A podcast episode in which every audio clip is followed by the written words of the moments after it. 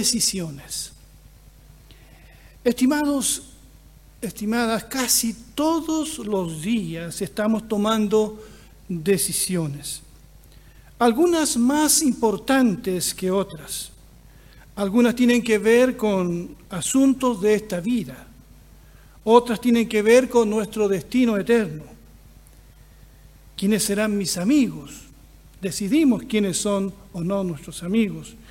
¿A qué nos vamos a dedicar en la vida? Esa es una decisión muy importante. ¿Con quién me casaré? ¿Cuál camino tomaré? ¿Cuáles serán los principios y valores que sostendrán mi vida? La vida realmente está repleta de decisiones.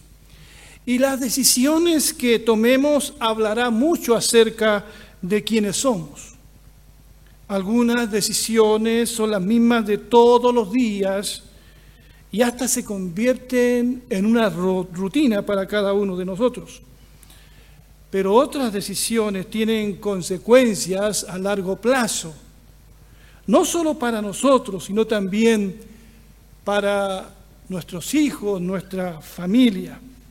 Por lo tanto, es muy importante que pensemos muy bien en las decisiones a tomar, especialmente eh, en las que pueden afectarnos por el resto de la vida y también por la eternidad.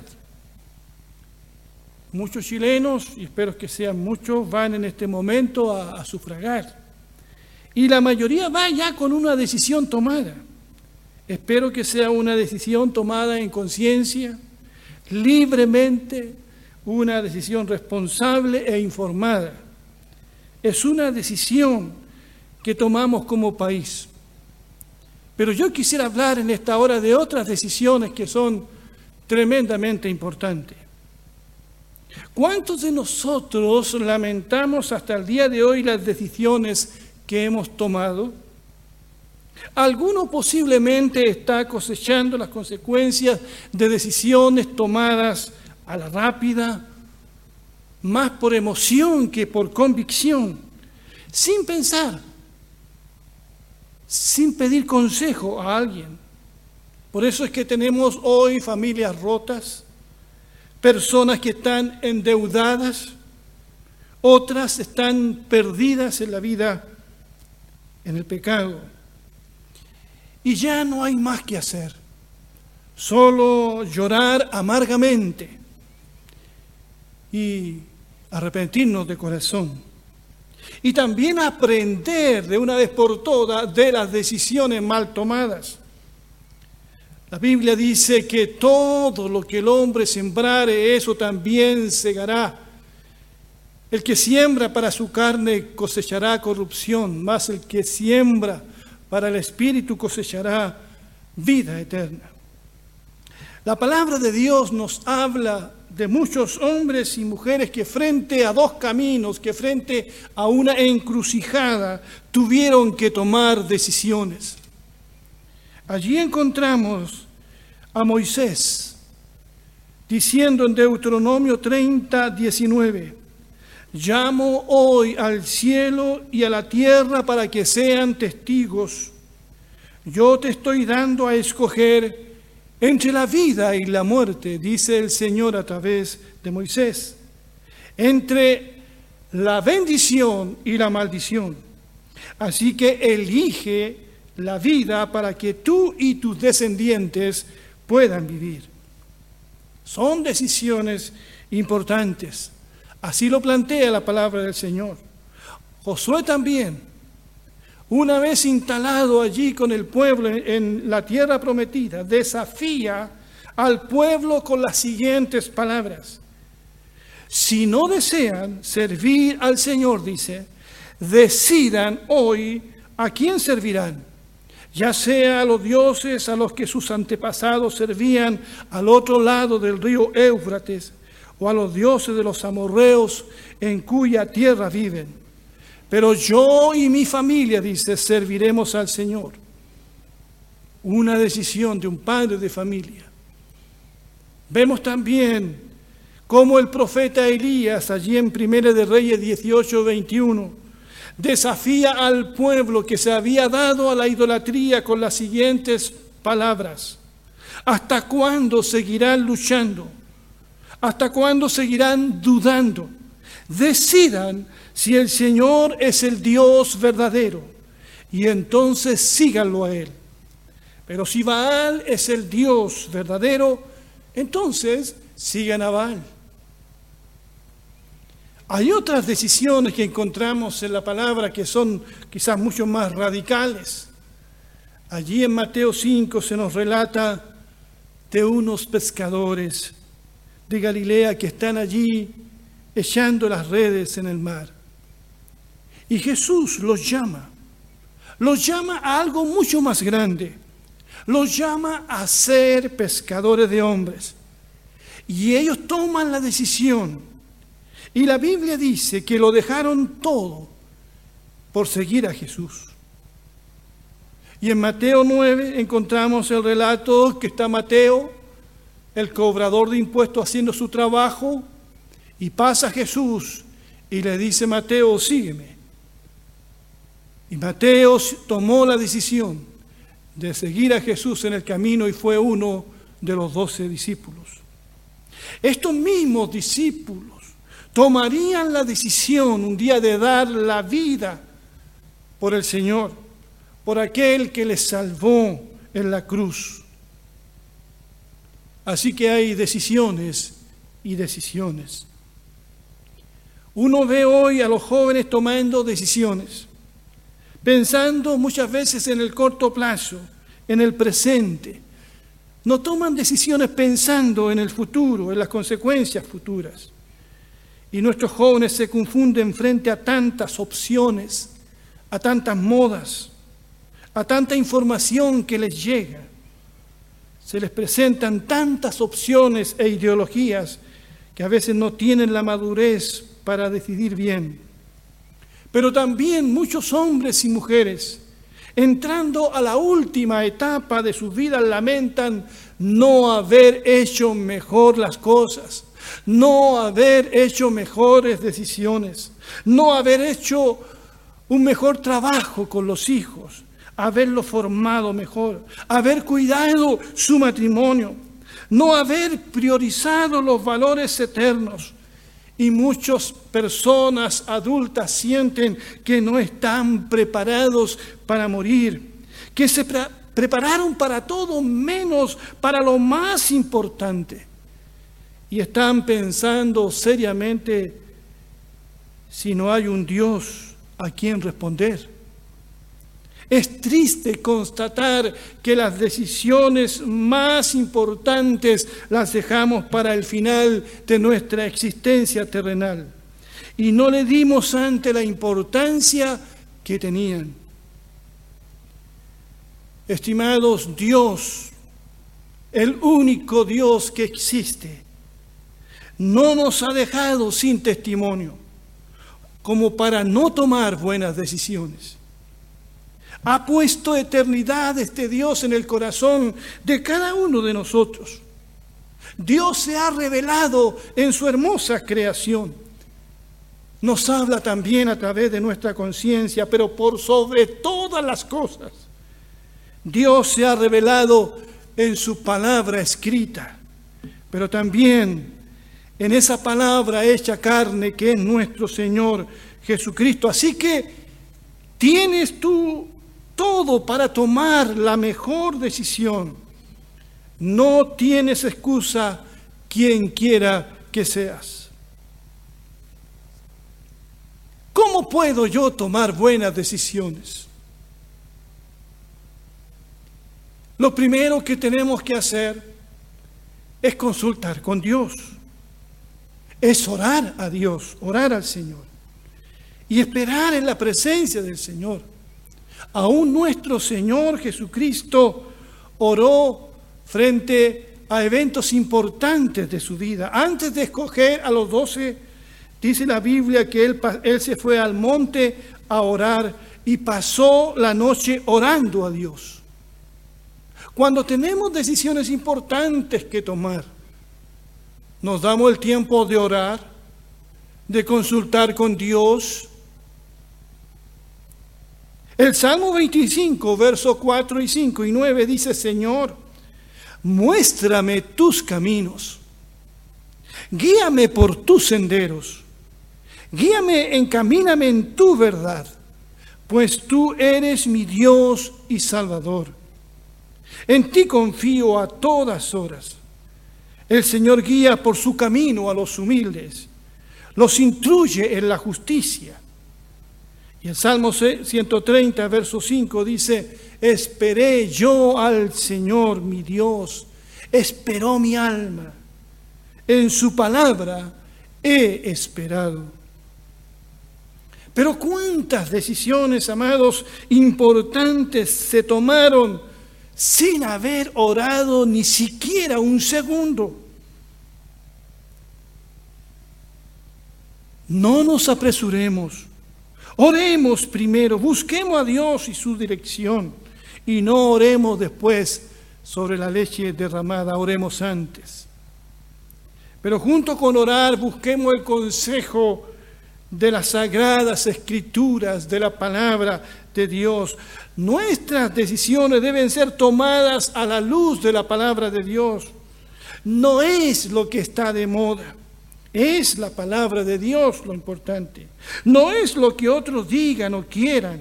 Es lo que este libro precioso dice. Nuestras decisiones deben ser firmes en la palabra de Dios y de allí no movernos. Para ello debemos conocer este libro maravilloso, estudiarlo, meditar sus preciosos consejos y enseñanzas, guardarlos en nuestra mente y en nuestro corazón.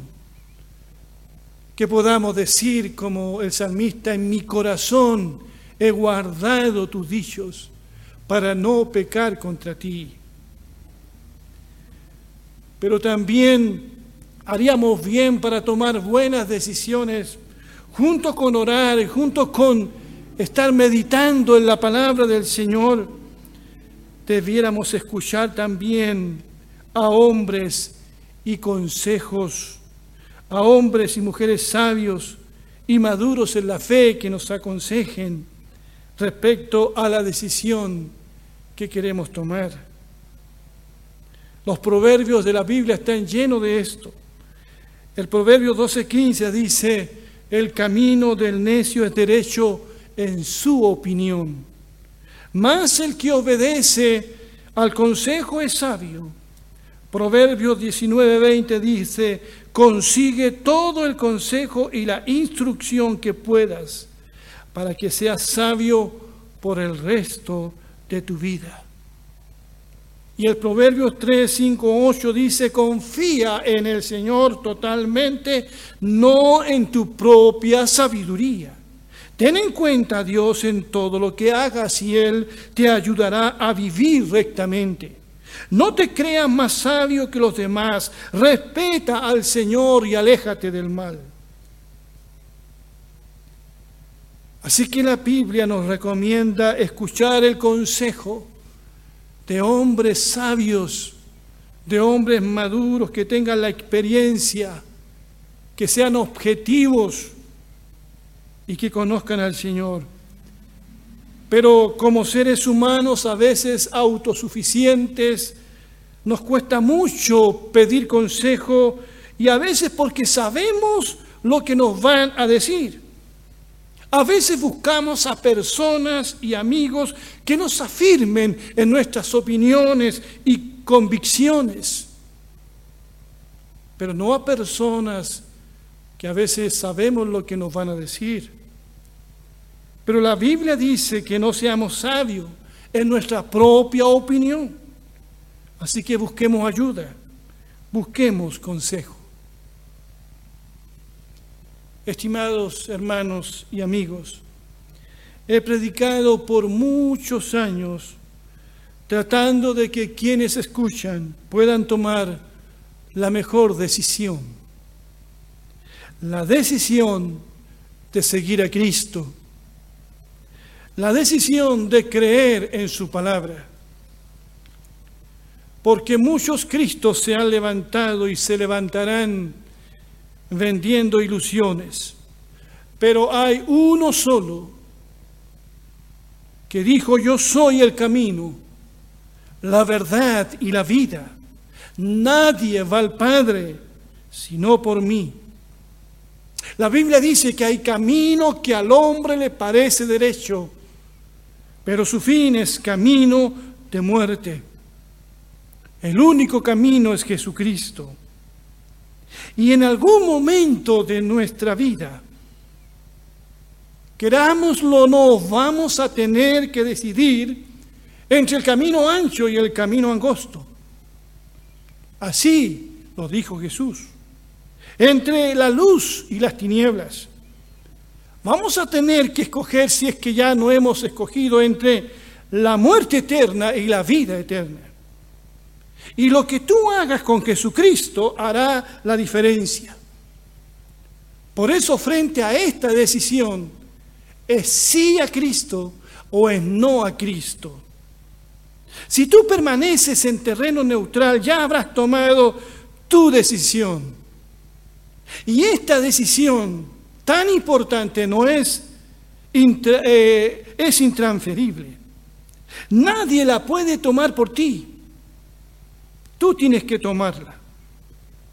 Es una decisión también impostergable.